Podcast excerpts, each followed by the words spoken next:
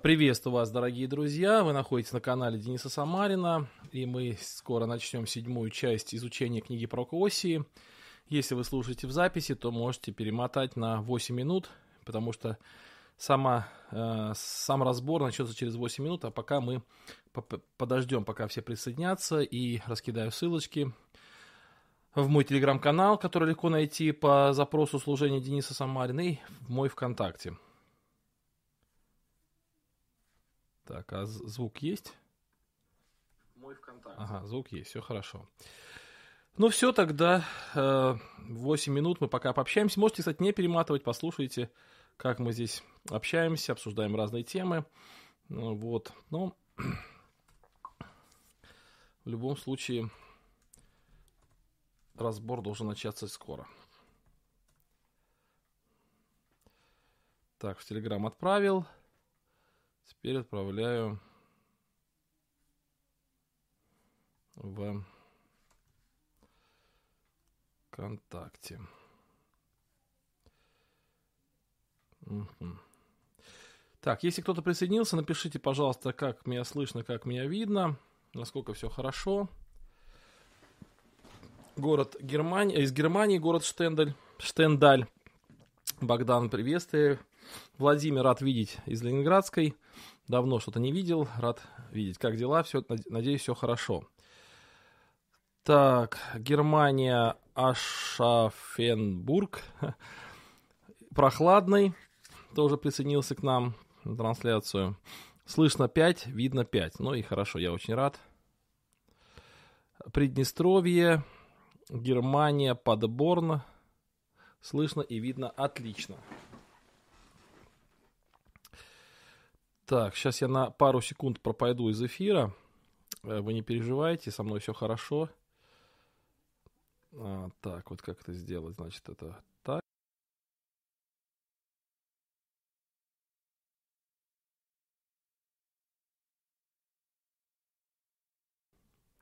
Так, я снова с вами. Значит, у нас Краснодар, э, Сакраменто, Абхазия, Суммы, очень рад вас всех видеть. Спасибо, что присоединяетесь. Вот э, Елена э, извини, Звенигород. Евгений спрашивает, смотрите, друзья, мне вот нужна ваша помощь. Вот Евгений спрашивает, как получить разрешение писать комментарий, комментарий на канале. Мне вот сейчас без всякого как бы иронии, без всего, просто у меня на самом деле вопрос. Я об этом писал в своем канале, ну, не меньше 30 раз. Ну, точно, прям постоянно указываю, как получить разрешение. И э, до сих пор все равно меня люди спрашивают, а как получить разрешение? Вот мне просто интересно, вот э, почему то информирование, которое я делаю, оно не работает. Я еще раз говорю, это сейчас не упрек никакой, это просто интересно, почему так вот получается над э, Сочи, Кострома, Магнитогорск, Пятигорск, Железногорск присоединился к нам, слава богу. Евгений, чтобы получить э, разрешение писать на канале, нужно писать одному человеку, э, никнейм которого я все время публикую в телеграм-канале, все я часто очень. Вы ему пишете, и он вам разрешает. Так, какие часы у меня были в 91-м выпуске вопросов и ответов? Угу-угу. Наверное, сейчас, секундочку, сейчас я их принесу, мне кажется. Сейчас, одну секундочку, я опять отключусь. Так, так, чтобы уйти можно было.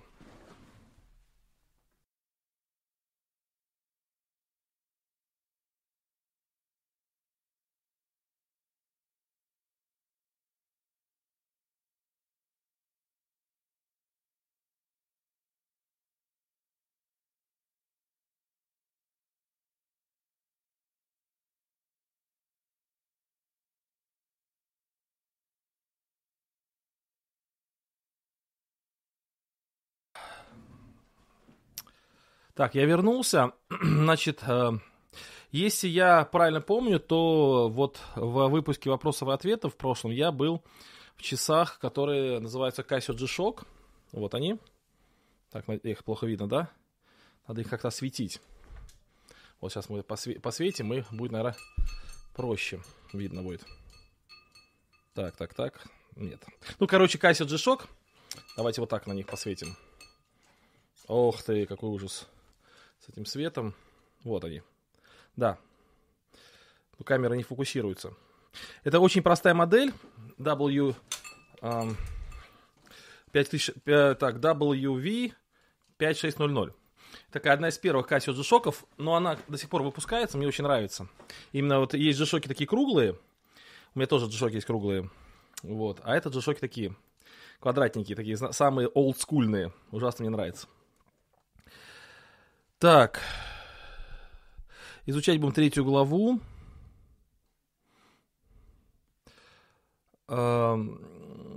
Привет из Бобруйска. Э, думаю, люди подостыли от такого поступка блокировки. Телеграм новая платформа, трудно разобраться.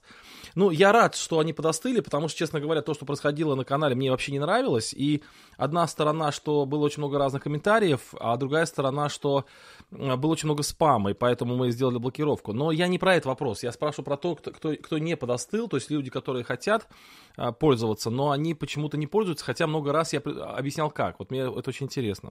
Просто мне интересно с точки зрения Э, информирование. То есть я хочу людей проинформировать, а вот как бы не получается. Вот ты сообщаешь, человеку информация вроде нужна, а он как бы все равно не видит. Вот мне интересно, почему так происходит. Так, привет из Сан-Франциско. Почему в первой... Это, это Светлана, очень рад вас видеть. Почему в первой главе Бытия написано про создание мира, а во второй главе по-другому, как это понять? Ну, не... Кстати, сегодня будет объяснение этому вопросу. Просто это, ну, еще раз, э, как бы с другой стороны. То есть объяснение одного и того же события, просто с другой стороны. Мир и благодать всем святым от Влада. Да, спасибо большое. Как за один день Адам мог назвать всех животных? То без понятия. То есть, знаете, вот иногда такие вопросы задают.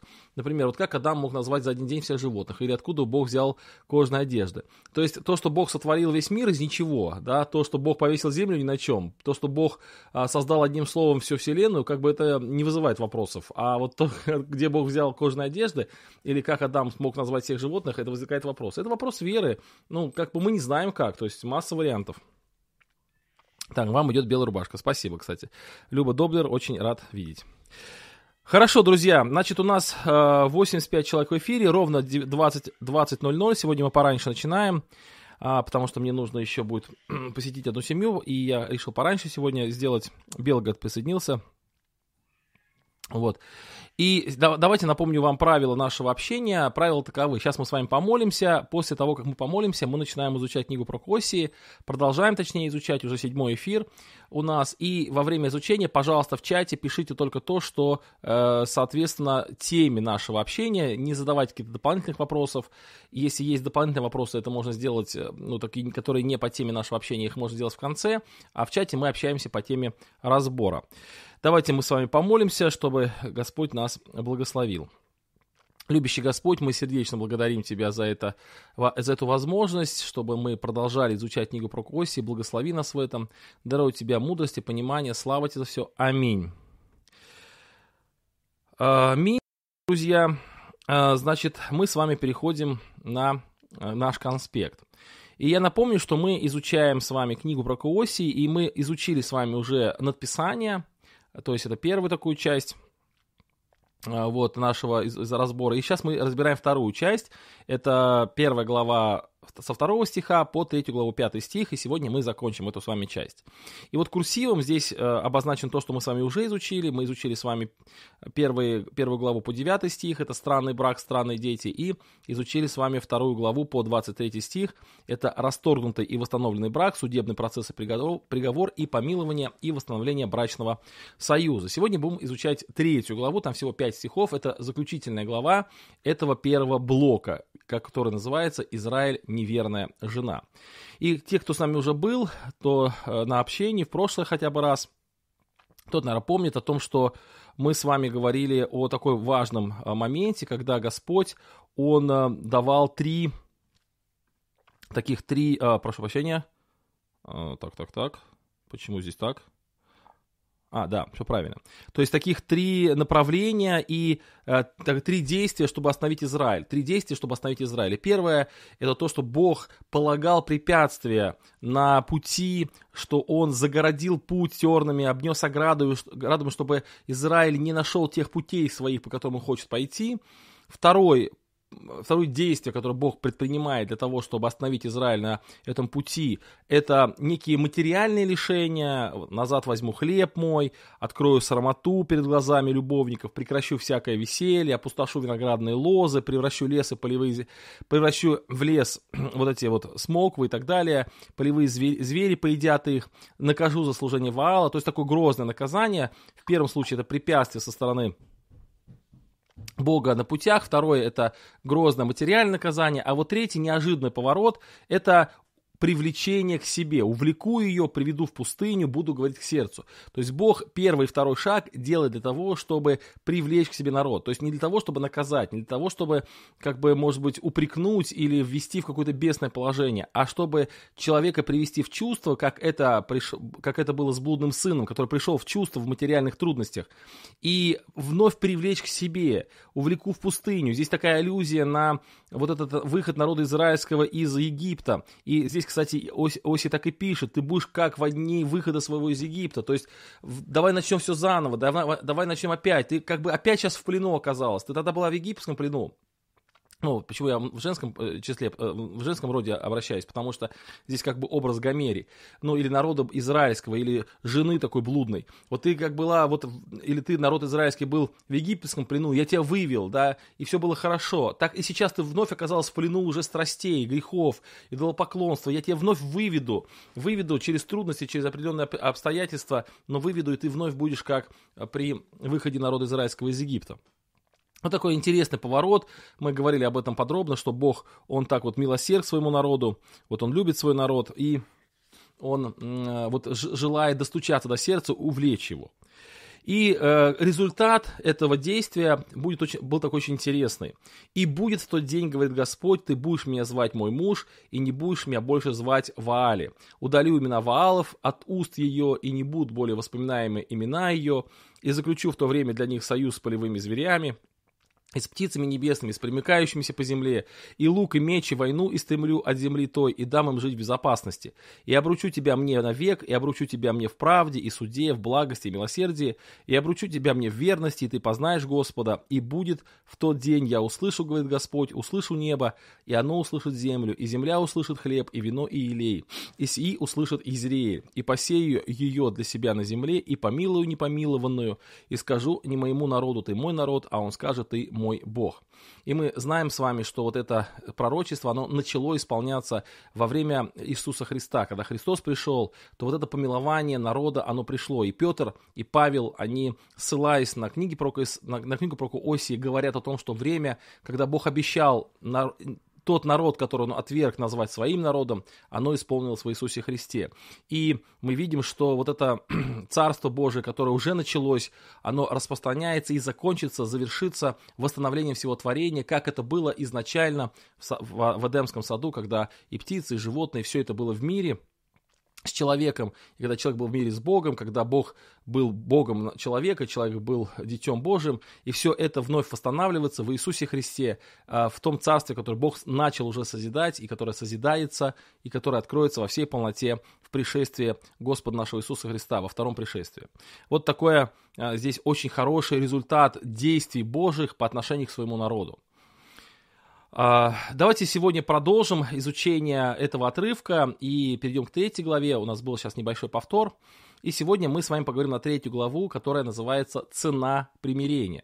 То есть, если мы говорили о том, что первая глава показывает такое блудное состояние народа израильского по отношению к своему Богу, а, на примере блудной жены Осии, которую звали Гомерь, а, которая ушла от своего мужа и стала блудодействовать, и Осия, несмотря на всю чрезвычайную любовь по отношению к ней, страдая, ищет пути возвращения этой Гомере, а, так и Бог ищет пути возвращения своего народа, и вот э, эти страдания Оси, они иллюстрируют страдания Бога. И вот э, мы как увидели только что, эти страдания, этот поиск, это желание вернуть свою жену или свою, свой народ к себе, увенчается успехом, но какова же цена того, что совершил Бог для того, чтобы примириться с народом своим? И вот это как раз третья глава вот этому примирения. Я думаю, что любой слушатель нашего разбора, он, конечно же, автоматически угадывает здесь Евангелие. Смотрите, да, блудная жена, Бог любит ее и цена примирения. Очень это, конечно, ярко напоминает там Евангелие. Бог возлюбил мир, в прошлый раз мы цитировали этот текст, и отдал Сына Своего Единородного, дабы всякий верующий не погиб, но имел жизнь вечную. То есть вместо наказания помилования, и это помилование, оно э, стало возможным благодаря уплаченной Богом цены. И поэтому вот такое прочтение книги про Кооси, оно очень верное, потому что оно укладывается в евангельскую канву. И когда мы читаем Евангелие, Новый Завет, то мы с вами видим, что а, оно толкует Ветхий Завет именно типологически, то есть толкует именно указуя на Иисуса Христа, указуя на Евангелие. Написано о нем, о Христе, все пророки свидетельствуют, что всякий э, верующий в Него получит прощение грехов именем Его. То есть, читая книгу про Куосии, мы должны увидеть Евангелие Иисуса Христа. Э, не что-либо другое, а именно Евангелие Иисуса Христа. И вот такое прочтение, которое вот я сейчас вам предлагаю, оно нам показывает это Евангелие, оно показывает ту самую структуру, которую же мы видим и в жертве Христа. Это возлюбил блудных, э, ушедших от Бога греховных людей и заплатил свою цену за них. Поэтому здесь все это мы видим. Да, Илья тоже рад видеть, и Дмитрия с Ниагара Фолс, и со Ставрополя Валентином. Рад видеть. Хорошо, друзья, но прежде чем мы перейдем к третьей главе, мне придется сейчас достаточно сильно отвлечься, отвлечься и поговорить с вами немного о герменевтике. Вообще герменевтика это такая наука и дисциплина богословская, которая помогает нам более верно толковать тексты Священного Писания. Оно предлагает нам некие инструменты, которые помогают нам увидеть смысл текста.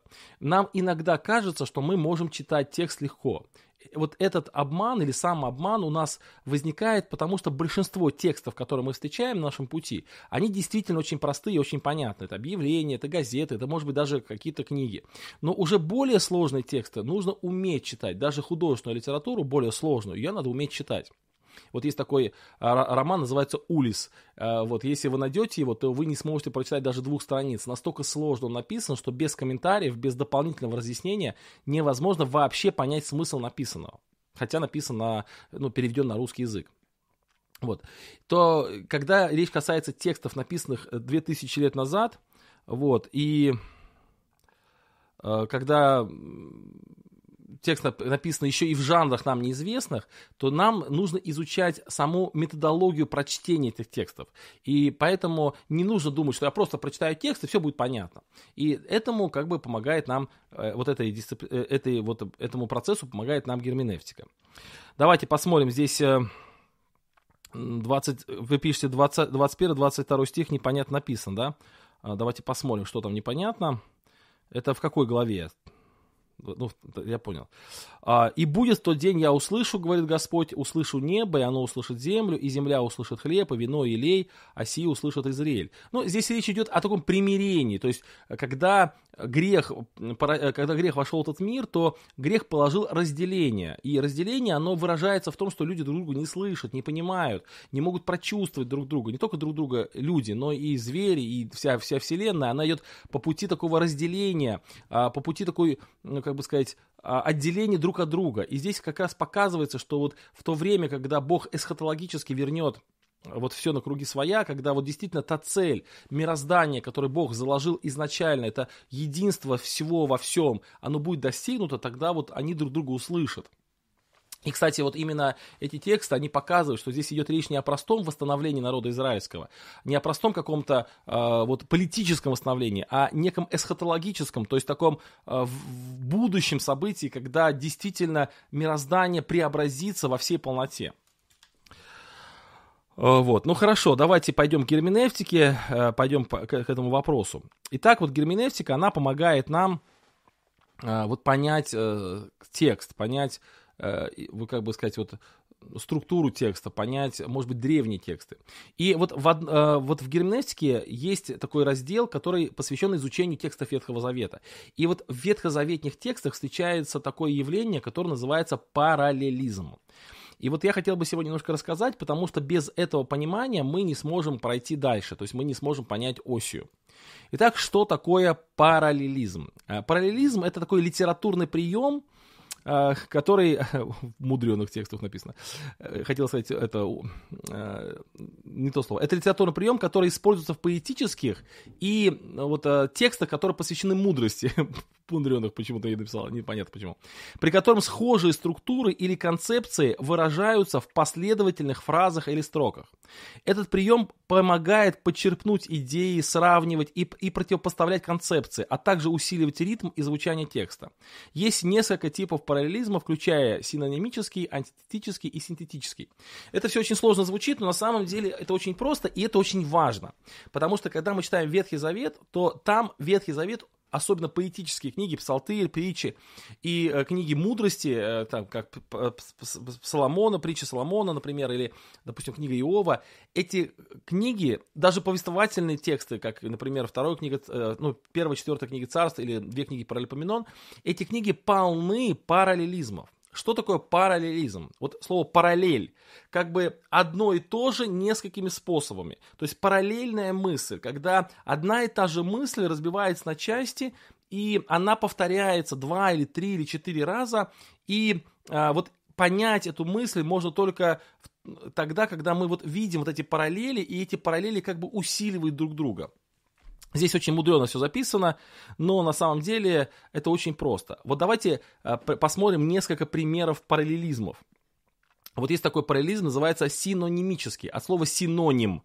То есть, когда две части одного предложения, они друг друга дополняют, они повторяют друг друга. Та же самая мысль повторяется другими словами. Ну, например, э, Псалом 23.1. «Господу принадлежит земля и все, что наполняет ее». Господу принадлежит земля и все, что наполняет ее. Дальше. Мир и все, кто живет в нем. И все, кто живет в нем. То есть, как бы две части одного отрывка, э, одного предложения. Они абсолютно одинаковые. Не нужно искать во второй части, ну, какого-то особого смысла. Господу принадлежит земля и все, что, все, что наполняет ее, мир и все, кто живет в нем. То есть это то же самое, просто другими словами. Ну, как бы с разных сторон одно и то же синонимический параллелизм, то есть как бы две параллельных мысли, очень похожи друг на друга, выражающих одну и ту же истину, и просто разными словами для усиления смысла. А, есть э, такой параллелизм, называется, называется антитетический параллелизм. Это когда вторая строка, она как бы тень первой строки, она ее отражение, она усиливает первую строку при помощи противопоставления, при помощи контраста, противоположности. Например, мудрый сын радует отца, а глупый сын – огорчение матери.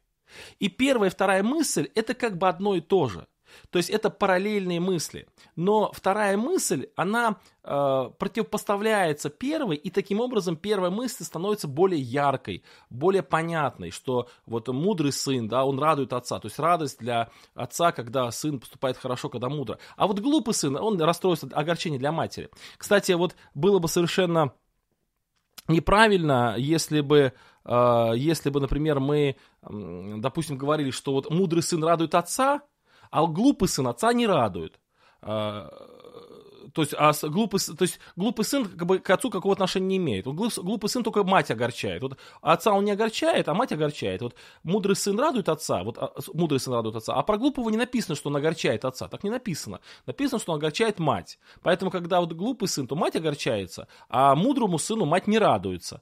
Но зато мудрому сыну радуется отец, но глупому сыну отец не огорчается. Вот такого вывода из этого отрывка сделать нельзя абсолютно. То есть здесь нет акцента на то, что именно мудрый сын радует только отца, а мать не радуется мудрому сыну. А глупый сын, он огорчает мать, а отца не огорчает. Такого нет акцента. Здесь есть мысль, что мудрый сын радует отца, а глупый сын огорчает. Или мудрый сын радует родителей, а глупый сын огорчает родителей. Это одна и та же мысль. Здесь превосходство мудрости и радость мудрости перед родителями. Вот. Поэтому антитетический параллелизм, он часто встречается, когда вторая мысль, она просто э, как бы отражает первую мысль, но в контрасте. Э, третий вид – это синтетический параллелизм, когда э, вторая строка дополняет первую, расширяя и развивая идею. То есть как бы то же самое, но в, углубленном таком формате, э, в таком формате, когда мысль усиливается. Например, он будет как дерево, посаженное у потоков вод. Все это мысль понятна, как дерево, посаженное у потоков вод. А потом она развивается, эта мысль, которая приносит плод свой во время свое, листья его не вянут, и так далее. То есть вот следующие мысли, они просто э, расширяют э, первую мысль. То есть, э, в общем-то, если подходить формально, то достаточно только первой мысли. Он будет как дерево, посаженное при потоках вод. Это уже понятно, о чем идет речь, и, в принципе, ясно, благословение вот этого дерева, которое посажено потоков вод. Но для того, чтобы образ нам был более ярким, более интересным, более понятным, более образным, то есть дополнение. Оно приносит плод свой во время свое, и листья его не вянут.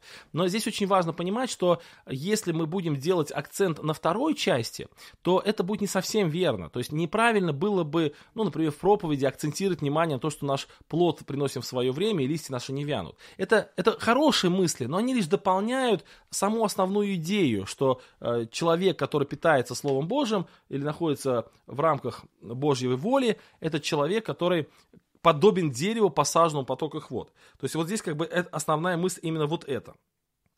И таким образом параллелизм, еще раз скажу, это э, такое свойство еврейской поэзии, еврейской даже прозы, еврейской мудрости, при которых одна и та же мысль повторяется несколько раз параллельно, и это именно одна и та же мысль, просто она отражается либо при помощи расширения, либо при помощи просто синонима, либо при помощи контраста.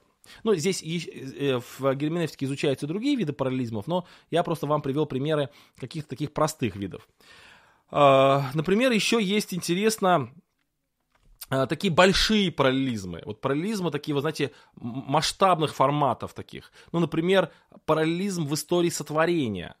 Вот смотрите, сотворение мира описывается в два этапа по три дня. То есть вот если взять все сотворение мира, то там как бы два этапа, и в каждом этапе три дня. В первые три дня Бог создает формы, то есть свет, пространство, небо, сушу. А в следующие три дня Бог заполняет эти формы формы солнца и луно, птицы и рыб, а, животных и человека. То есть, в принципе, тоже мы можем как бы разделить а, вот, а, или увидеть такой параллель, да, сначала вот так, потом вот так происходит.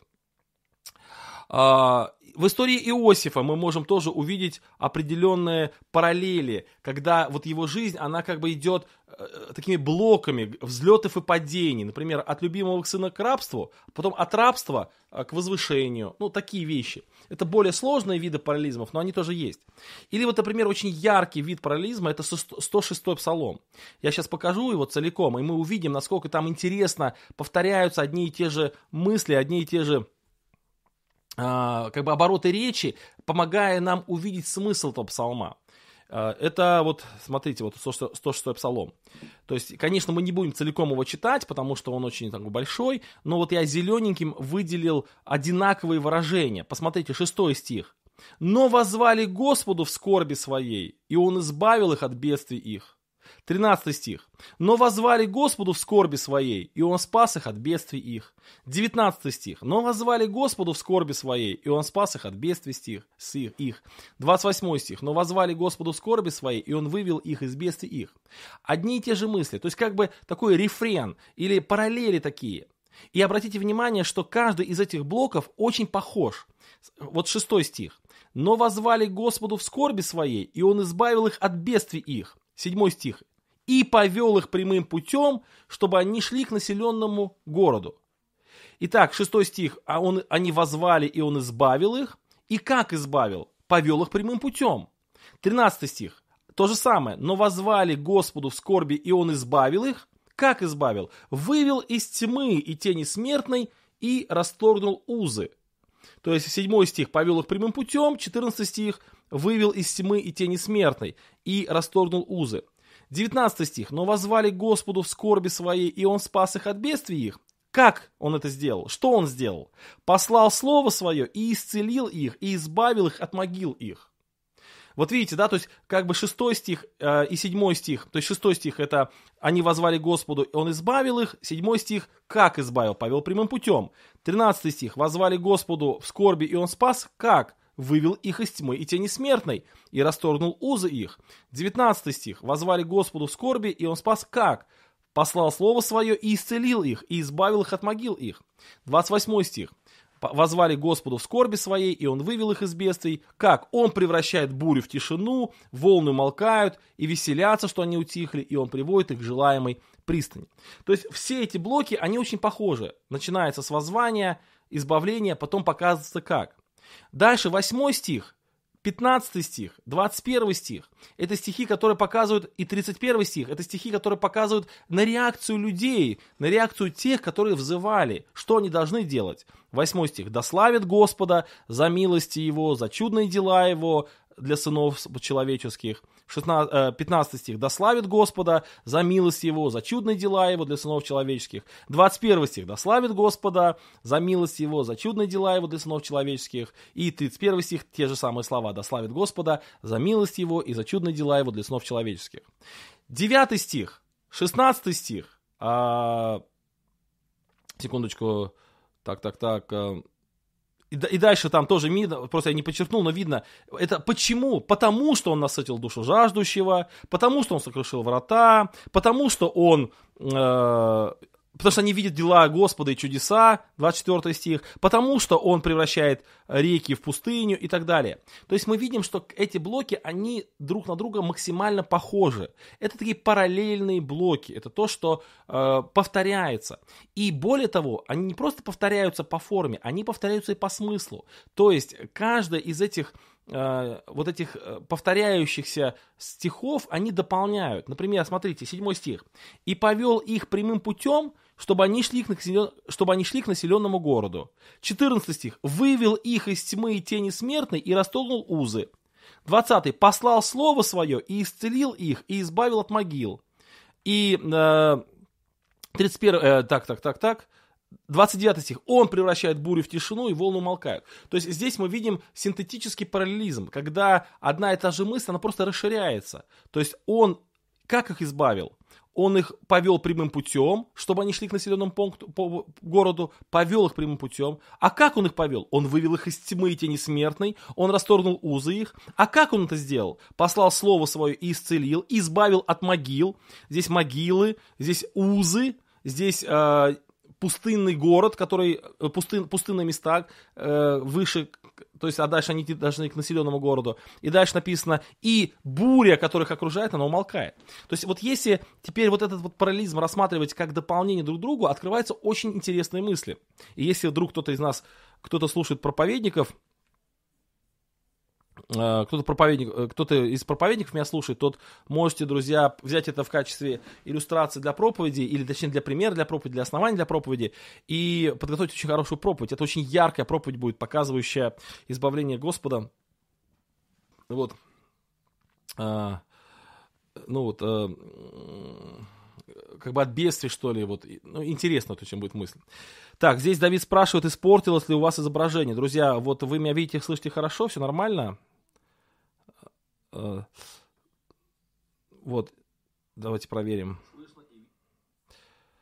Дмитрий пишет, явно просматривается Евангелие. Да-да-да, конечно, явно просматривается Евангелие.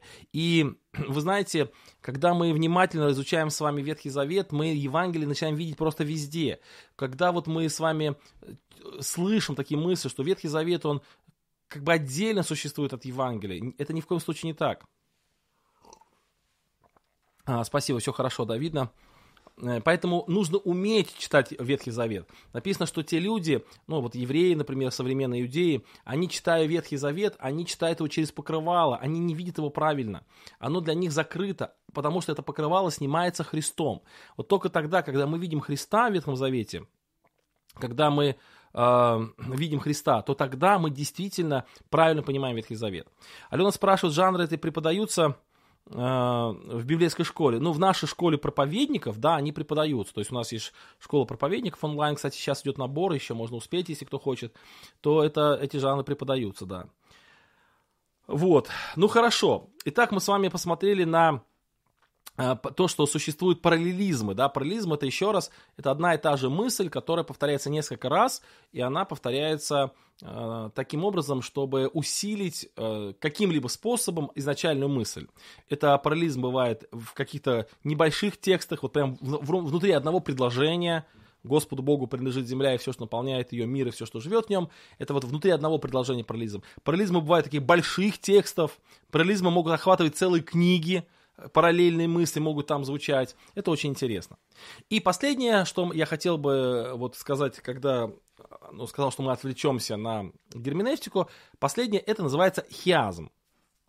А хиазм это тоже литературный прием и тоже похожий на параллелизм, а, который характеризуется симметричной структурой, где элементы повествования или поэтического текста располагаются в обратном порядке для подчеркивания центральной идеи или темы. Этот стиль особенно распространен в древнееврейской литературе, включая многие тексты Ветхого Завета. Структура хиазма обычно следует модели А, Б, С, Б, А, где А и А' являются сопоставимыми элементами, так же как и Б и Б', а С обычно представляет центральный или самый важный элемент. Вот давайте мы с вами посмотрим на псалом номер 51. Подождите, это, наверное, все-таки не 51 псалом, секундочку. Я просто это пример взял из одной западной книги. И там нумерация псалмов немножко другая. Вот. Так, так, так. А, секунду, секунду. Да, это народ... Э, так, так, так, так. Подождите, какой же это псалом? Псалом 51. А, да, все правильно. Это 50-й псалом. Это, это псалом 50 не, 50, не 51 а 50-й псалом. Вот, просто в западной литературе очень часто э, есть раз, разночтение с нашими с вами псалмами, потому что у них э, на один псалом как бы отличается. Вот, э, вот то, что здесь написано 50-й псалом, 51-й, а у нас 50 на самом деле. Вот давайте посмотрим.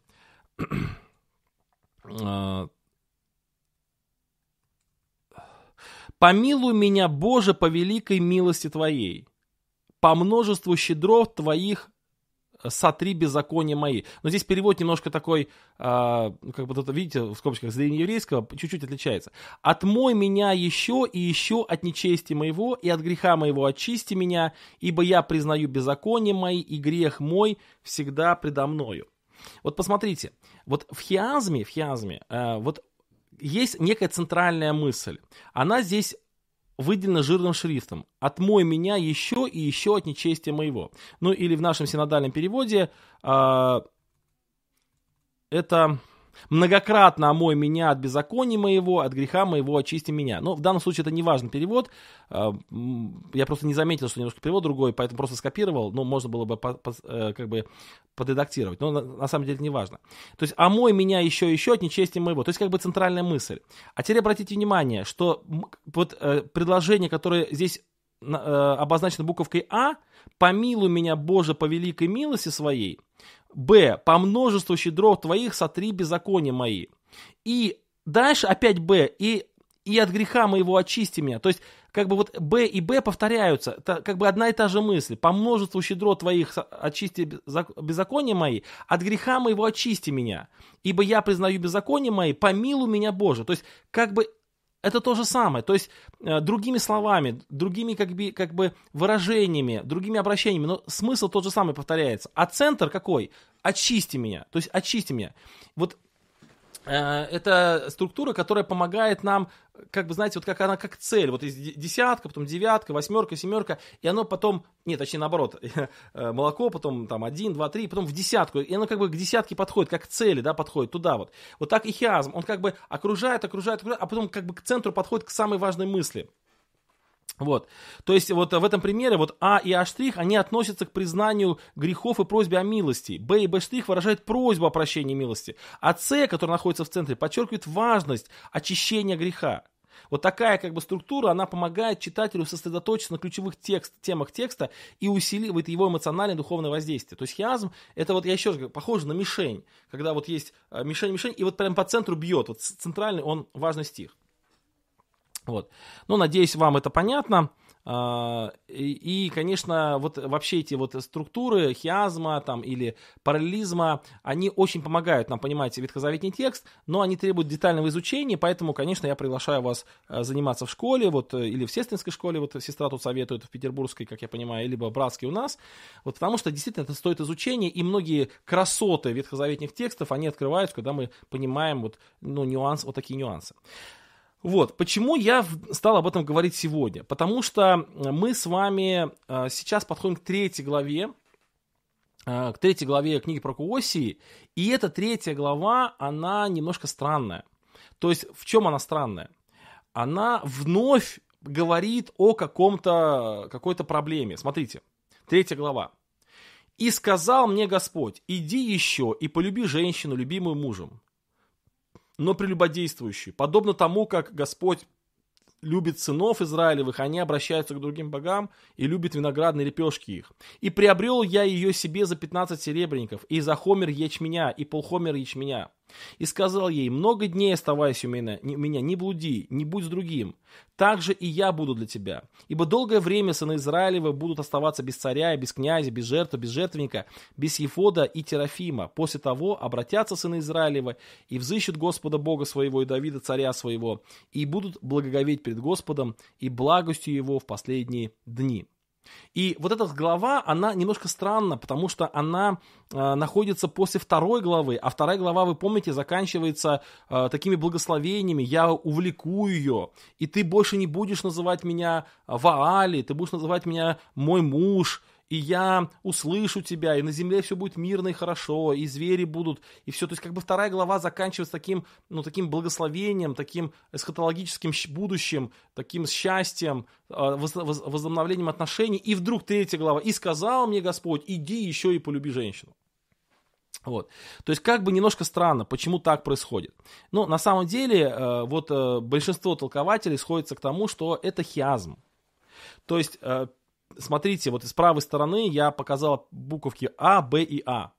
То есть вот как в предыдущем, как бы как в предыдущем примере, С это центральная мысль, а то, что выше, то, что ниже, то, что еще выше и то, что еще ниже, это как бы то, что направляет нас к центру, так и э, в книге про Оси первая, вторая, третья главы являются хиазмами. Центром является вторая глава, она как бы центр – Именно в этой главе описывается и покаяние, и призыв Бога, и обращение э, к народу своему, и примирение. А первая глава и третья глава, они очень похожи. Они говорят о прелюбодействии, об отступничестве, они говорят о суде.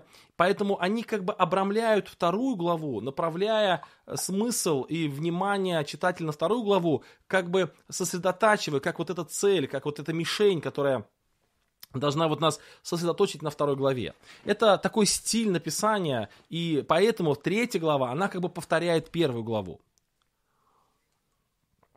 Э, это что касается, это то, то что касается э, э, структуры, да, почему вот эта глава здесь находится.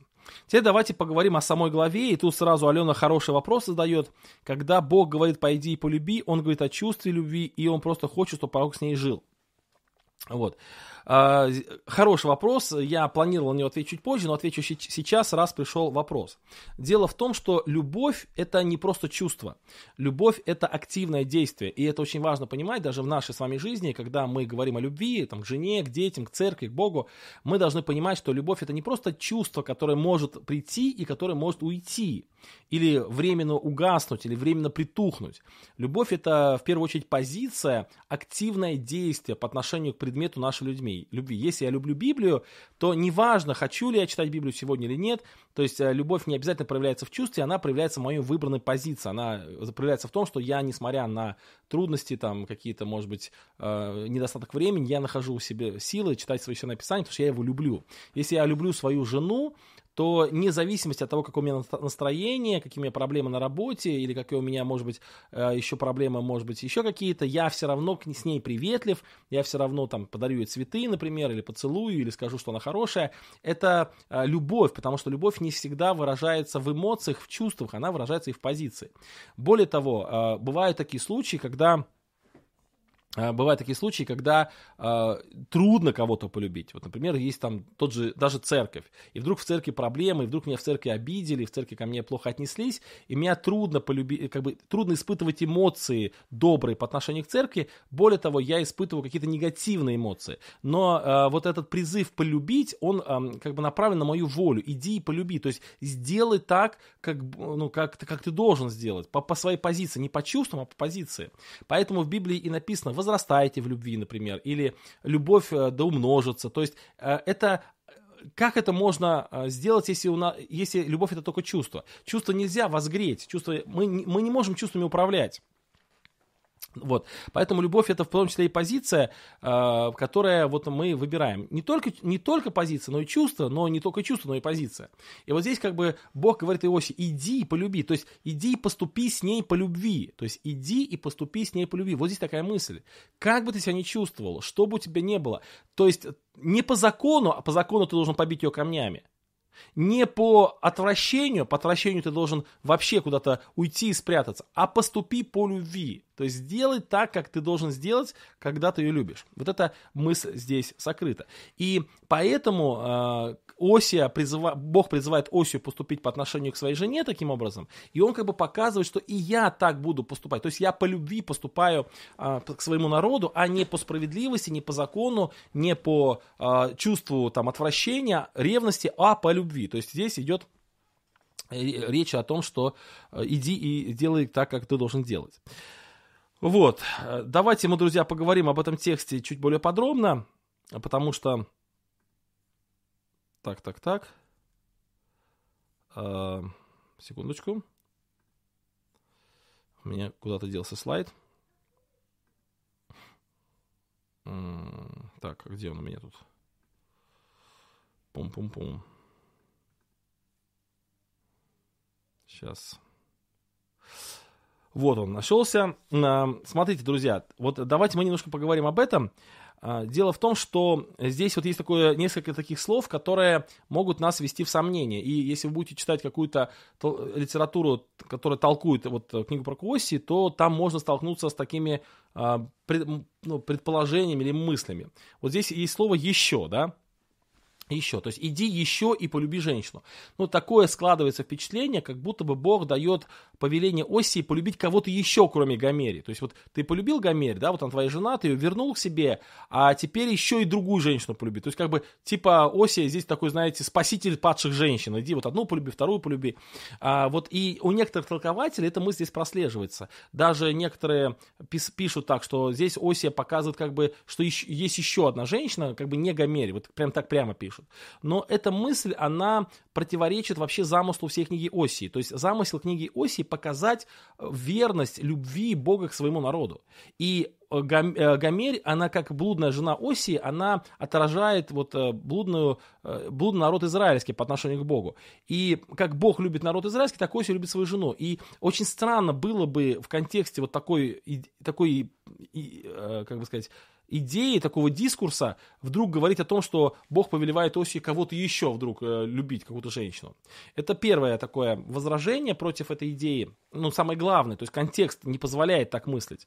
А второе, то, что есть и некоторые лингвистические, то есть тексто, текстологические аргументы, говорящие о том, что здесь вот слово «еще» не подразумевает другую женщину, а подразумевает больше акцент на том, что нужно еще по отношению к этой же женщине сделать какие-то дела. То есть еще это не в смысле еще другую женщину, а сделай еще больше, чем ты должен был сделать или ты делал раньше. Вот такая мысль. И второе, тоже здесь написано «полюби женщину, любимую мужем». Вот это слово «мужем» тоже, оно как бы может внести в нас э, в какое-то такое ну, как бы, смущение, что как будто бы эта женщина, она кому-то, то есть она не, не жена э, Осии, а она какая-то чужая жена. И вот здесь не совсем удачный перевод в синодальном переводе. Здесь э, правильнее было бы перевести, например, там, Десницкий перевод, там, или другие переводят, э, которая, э, которая, которая, ну, как сказать, которая отдала себя в любовь другим мужчинам. Вот тут как бы вот эта мысль. Здесь не про мужа, не про законные отношения, а про мужчин больше идет речь. Вот. Или другая мысль может быть здесь такая, что полюби мужа, любимая мужем, то есть осией, но которая прелюбодействует. Тут тоже такая трактовка тоже возможна. Тоже возможна такая трактовка. Вот. Ну и э, это просто я вам сказал о том, что какие смущения могут быть в этом тексте. Но давайте посмотрим на структуру этого текста. Итак, Господь опять обращается к Осии, чтобы он э, как бы оказал любовь или поступил по любви, не по закону, не по своим чувствам, а по любви поступил, по позиции любви по отношению к этой женщине, то есть к Гомере. И дальше он говорит, подобно тому, как любит Господь сынов Израилевых, а они обращаются к другим богам и любят виноградные лепешки их. То есть а, вот эта параллель, которую уже много раз мы слышали, вот она здесь опять показывается. Да? Вот подобно тому, как Бог народ израильский любит, ты полюби эту женщину.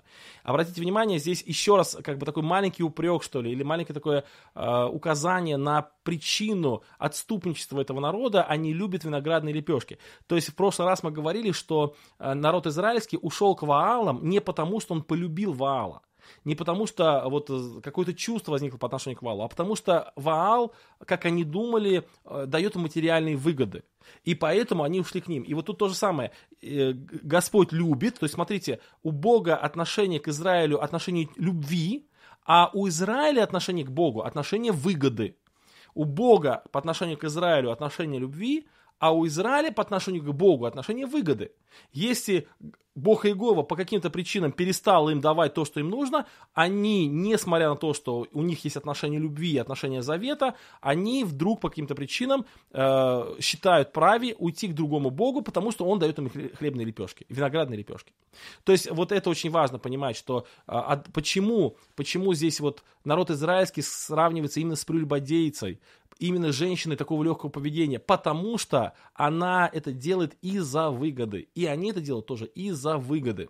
Но, несмотря на это, Бог продолжает со своим народом строить отношения любви именно. Вот. А, идем дальше. И смотрите следующая как бы, часть этого отрывка. То есть первая часть это э, отношение любви по отношению к блудному, блудной жене. Вторая часть отрывка это выкуп и я приобрел ее, ее, и я приобрел ее себе за 15 серебряников и за хамер ячменя и пол хамера ячменя.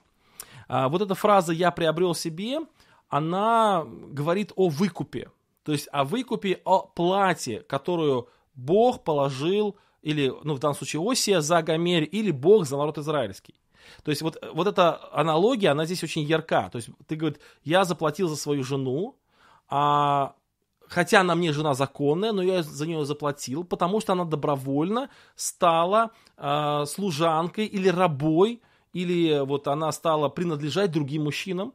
Вот то же самое и Бог платит за свой народ, чтобы его выкупить, хотя он его народ, но он добровольно, народ ушел в послушание другим богам. То есть здесь идея выкупа. И, конечно, опять мы ярко видим идею Евангелия. А, вот. Давид пишет, в грузинском переводе написано «иди и опять полюби жену твою». Очень хорошо, да, замечательно. Но вот смотрите, друзья, вот мы говорили о том, что пророки, они показывают Евангелие. Вот здесь явно идея Евангелия – это идея выкупа. Кстати, э, цена, которая здесь указана, это цена, вот в книге Исход 20, 20, э, в книге Исход 21.32, там вот эта цена, например, совпадает с ценой за рабу или за раба. То есть вот если смотреть приобрел ее себе, да, то есть хотя она была его, но он ее опять, опять вновь приобретает себе, то есть выкупает, выкупает у э, жестоких господ. Какая здесь цена, да, давайте посмотрим. Шекель, то есть э, за 15 серебряников. Ну, серебряник это такая монета, но в то время не было прям таких уж монет, это был больше кусочек серебра, вот, э, размером, э, точнее весом 11,5 грамм серебра, и это, можно сказать, что это шекель, то есть серебряники или шекели. Вот. Но я посмотрел, сколько сейчас стоит серебро. 1 грамм серебра сейчас стоит 66 рублей. То есть получается, что 15 серебряников, ну это примерно где-то, если, ошиб... если я не ошибся в подсчетах, где-то 11 тысяч рублей, примерно стоимость э, вот на наши деньги. Вот, ну кто-то скажет, что это не очень большая сумма, но обратите внимание, что э, здесь помимо 15 серебряников есть еще и хамер ячменя и пол хамера ячменя. А вот хамер это, ну, по свидетельству Иосифа Флавия, это 360 литров. То есть, э, в принципе, здесь 360 плюс 360 поделить пополам, то есть вот 500 там с чем-то литров ячменя, это достаточно много. То есть, получается, он делает выкуп за свою жену, он платит деньгами и платит натуральными продуктами. И причем натуральные продукты, они ценятся достаточно дорого, вот, и достаточно много он от, отдает ради того, чтобы выкупить свою жену. Но в данном случае даже не так сильно важна сама стоимость, как важна идея, что то, что ему принадлежит по закону, по праву, но вот жена принадлежит по закону, по праву, народ израильский принадлежит по закону, по праву, но они добровольно уходят в рабство блудодеяния, греха и порока, и чтобы оттуда вы, как бы, взять, они должны, э, должна быть заплачена цена, должна, должен быть выкуп обязательно заплачен. Кстати, вот э, я, когда готовился, думал привести один пример, но потом сомневался, приводить, не приводить, но решил привести. Вот а, в «Хрониках Нарнии» у Клайва Льюиса есть такой момент, когда один из, мальч... ну, один из детей, которые попали в Нарнию, в эту страну, он э, предает своих друзей, вот, если не ошибаюсь, его Эдмон звали, он предает своих друзей и отдает себя в послушание Снежной Королеве. И она забирает его к себе, она, ему там очень тяжело у нее, и потом и друзья его выкрадывают, как бы они его забирают. И он, вот этот вот мальчик, который был предателем, он попадает вот, ну, в лагерь вот этого доброго льва Аслана, и там радуются жизни, там ему хорошо, они его простили, они его приняли. И вот это яркий момент такой, что когда это случилось, то вот эта злая королева снежная, она приходит э, в лагерь Аслана уже открыто, абсолютно никого не боясь, она приходит, потому что ну, она приходит, не скрываясь, хотя вот они с Асланом враги, и Аслан намного могущественнее, намного сильнее, но тем не менее она идет смело. Почему? Потому что она идет за своим. Она там объясняет такую мысль, что от того, что этот мальчик теперь находится у вас, он не стал вашим. Он же предатель, он э, вас предал, он стал частью меня, она говорит. И поэтому, где бы он ни находился, он все равно мой, и я пришла за своим. Вот это очень важная мысль, вот. Это очень важная мысль, что э, человек, который предает себя греху, он становится грешным, и ничего с этим сделать нельзя. Он законный теперь, э, он законно принадлежит врагу, законно и его надо только выкупить. И, ну, вот в, в, хрониках Нарнии там Аслан, он приносит себя в жертву ради того, чтобы выкупить этого мальчика. То есть э, нужна теперь не просто забрать, не просто силой забрать, а нужен выкуп. И вот эта идея здесь прослеживается, что э, э не мог уже э, Осия прийти и сказать, это моя жена по закону, давайте я ее заберу. Нет. И, и Бог не мог взять народ и просто силой вывести. Нужен выкуп. И э, Осия платит выкуп за Гомер, деньги и натуральные продукты, а Бог за свой народ платит выкуп, и это Иисус Христос, то есть своего Сына отдает. То есть других вариантов никаких нет, обязательно должен быть выкуп. И вот мы здесь видим вот эту идею выкупа, да, идею э, платы за свой народ, который отдал себя в добровольное послушание в рабство. И выкуплен дорогой ценой, вот эти слова, которые можно здесь отнести. После этого, смотрите, следующая следующая как бы часть этого отрывка. «И сказал ей, много дней оставаясь у меня, не блуди, не будь с другим. И так я буду для тебя». Это вновь э, отношение любви. То есть после того, смотрите, тоже очень важно, здесь а, маленький тоже камешек в огород кальвинистов, то есть здесь опять есть обращение к э, народу или к жене то есть ты делай вот так. То есть я тебя выкупил, теперь ты со мною, я обещаю, что мое благорасположение к тебе восстановится. То есть я буду для тебя, да, то есть, помните, когда Авесолом вернулся, э, ну, по, по ходатайству многих он вернулся в Иерусалим, но Давид сказал, пусть возвращается, но лица моего не видит. То есть э, Давид не хотел опять общаться с Авесоломом. Здесь э, Осия не просто выкупает Гомерь, потому что ей там плохо, там над ней издеваются, и он как бы ее выкупает, ну хорошо, я тебя выкупил, от страданий избавил, теперь живи, но глаза мои, тебя не, не, мои не хотят тебя видеть, потому что ты для меня скверный стала, потому что я не хочу на тебя смотреть, ты прелюбодейца. Нет, он говорит, я буду для тебя. То есть он как бы показывает, что мое отношение к тебе восстанавливается, как у отца к блудному сыну. Вот наденьте перстень ему, да, то есть вот введите его в дом, закалите откормленного теленка, пусть пир будет а, в доме. То есть опять возвращаются прежние отношения, прежние отношения. Итак, я для тебя, но но ты должна, то есть у тебя есть обязанности, ты будь со мною, не блуди, не будь с другим.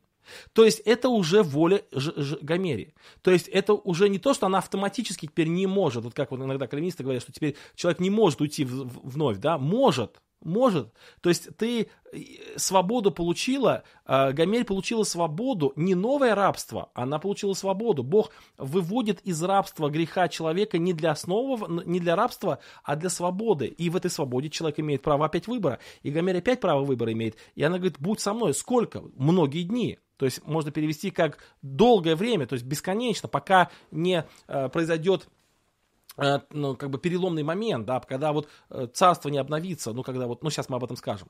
Итак, э, смотрите, первый этап, иди и полюби, то есть иди, иди и поступи по любви, вне, не по закону, не по своим чувствам, а по любви, и Бог по любви поступает, ибо так Бог возлюбил Бог мир.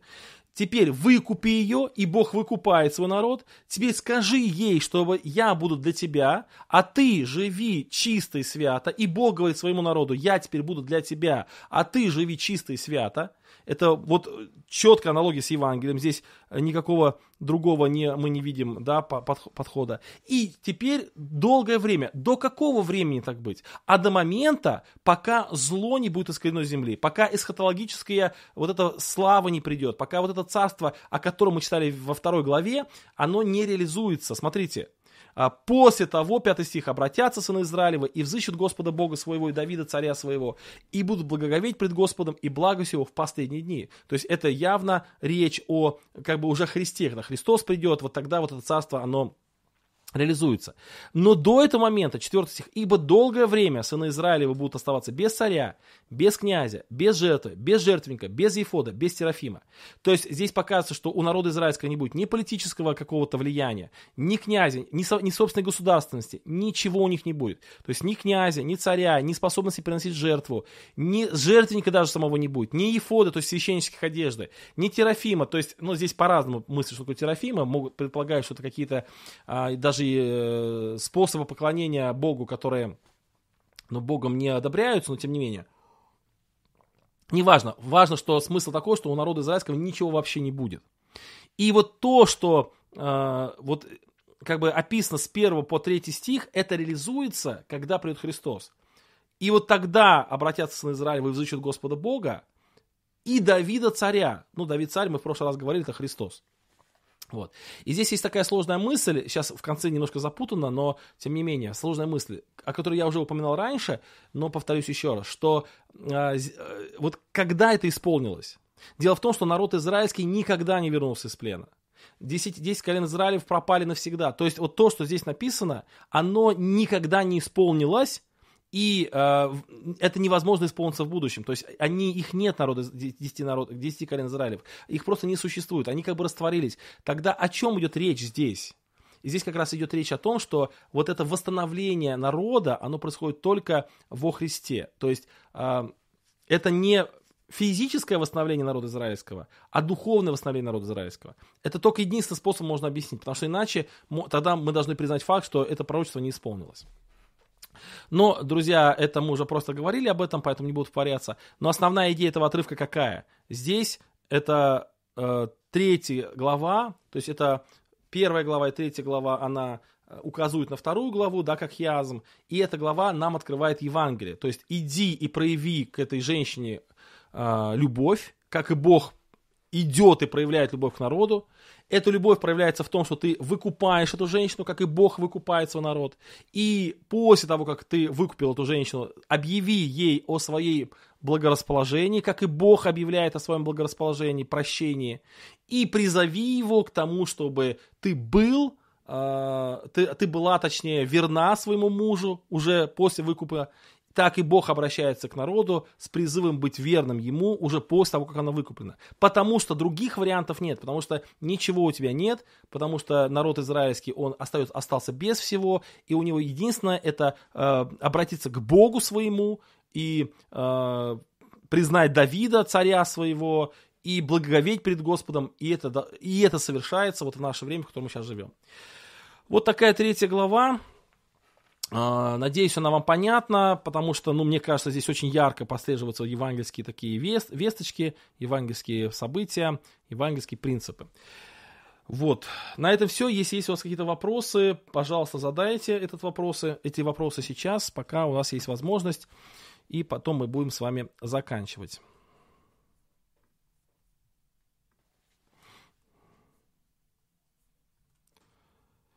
Ну, вопросов нет, друзья, но если они созреют, то вы можете их задать потом в комментариях, и я постараюсь на них тоже ответить. Так, сейчас я а, возвращаюсь э, на большой экран. Как попасть в библейскую школу? А, смотрите, есть э, такой брат, его зовут Алексей. Вот, сейчас я в чат пришлю телефончик его. А, вот, ну не телефон, да, сейчас, подождите секундочку. Э, вот его никнейм в Телеграме, вот. Напишите ему в Телеграме, и он вас э, запишет в эту школу расскажет все о ней. Есть у нас видеопрезентация. Кстати, тоже интересно, вот я в своем телеграм-канале прям много-много раз об этой школе говорил, о том, что у нас есть набор, и вот э, интересно, что вы не, не слышали. То есть мне вообще, я сейчас еще раз говорю, что это без претензий, без всякого. Э, это просто мысль о том, что почему как бы столько много вот я об этом говорю, а нет восприятия. Так, э, пока есть ли какие-то еще школы библейские для сестер, кроме питерской, я таких пока не знаю. Таких пока не знаю. У нас тоже была мысль создать факультет на базе нашей школы для сестер, но пока мы до этого не доросли еще. Вот. Хорошо, друзья. Так, вопросов больше нет. Время уже 9 вечера почти. Ваш пример сегодня помог понять всю красоту школы. Ну, слава богу, хорошо. Я очень рад.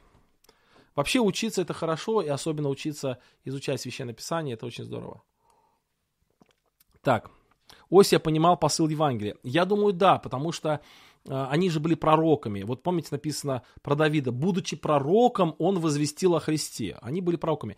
Э, написано, Ветхом, апостол Петр пишет, что пророки исследовали, э, при помощи Духа Святого исследовали благодать, которая нам с вами предназначена. Они предвозвещали Христово страдание и последующую за ним славу. Я думаю, что пророки понимали. Они видели, они питались, э, написано, из будущего камня. Камень был Христос. То есть у них было видение такое пророческое. Вот. Все, друзья, давайте мы помолимся и на этом будем заканчивать наш с вами разбор. Любящий Господь, сердечно благодарим за это время, за Твое Евангелие, которое так ярко и красочно видно в книге про Куосии, за то, что ты возлюбил народ, хотя народ и отступил от тебя, ты и нас возлюбил, когда мы были еще грешниками, и ты выкупил нас дорогою ценою. Благодарим тебя сердечно за эту милость. Благослови всех присутствующих здесь, у кого, может, какие-то нужды есть, ты услышь. Слава тебе за все. Аминь. Все, друзья, с миром Божьим. До свидания. Э, следите за объявлениями в телеграм-канале, потому что у меня будет поездка. Возможно, в следующий понедельник разбора не будет. Э, так, 2.22, аналогия с хлебом и вином. Ну, об этом мы говорили, да, в прошлый раз, э, что кто-то видит здесь аналогию, но я не стал акцентировать внимание, потому что, ну, как бы немножко чуть-чуть натянуто, но может быть и так. Спасибо большое, стало понятно, пишут. Слава Богу, это очень хорошо. Все, друзья, я отключаюсь. Да благословит вас